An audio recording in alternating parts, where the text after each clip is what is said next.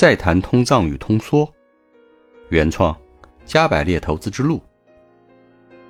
大天使，二月份你说放水不代表会立刻通胀，现在看来还真是这样。但我还是不太理解，为什么钱多了不通胀，反而还是通缩呢？能理解，昨天社融贷款数据出来以后啊，强预期兑现为弱现实，认同短期在通缩的人越来越多了。说到底，就是预期和居民个体资产负债表调整的问题。现在大家都开始意识到了，我反而不那么悲观了。打个大家都能理解的例子：假设你前几年全款买了一套一千万的房子，今年你九百万卖掉了，买家付给你四百万，还贷款了五百万，是不是银行增加了一笔贷款？这不是放水了吗？但是。你是啥情况呢？你的总资产缩水了一百万，那为什么你肯割肉卖掉呢？有可能是失业了，有可能是其他的投资出现了大的损失。总之啊，肯定是对未来的资产价格和现金流入没有信心，甚至非常悲观才导致的。所以啊，你并不会因为拿到九百万现金就去花天酒地。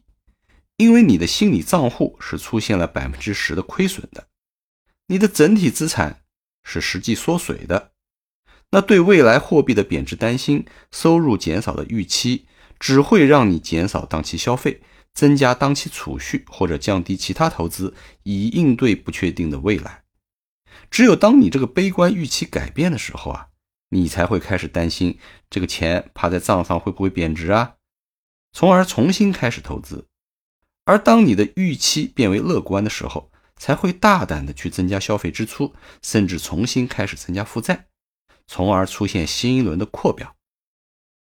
哦，我明白了，通胀是货币总量层面的，通缩其实是微观层面的，表现为个体单位的资产负债表的收缩。对的，所以当大家都意识到通缩的时候啊，恰恰说明大部分人都已经缩表。或者认同了缩表了，但呢，因为我们国家的外汇管制，这个进程并不会因为资金的出逃而自我强化。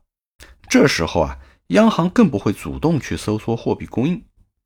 一旦能有偏乐观的火苗开始改变大家的悲观预期，叠加缩表进程的阶段性完成，很可能这些增发的货币就会在一个新的领域形成可观的通胀。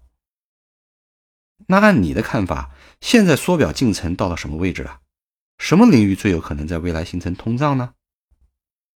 最近的二手房交易明显活跃起来了，真正的刚需啊买入了这些房产，那拿到钱的群体和他们的关联方，显然就可以很好的完成资产负债表的修复。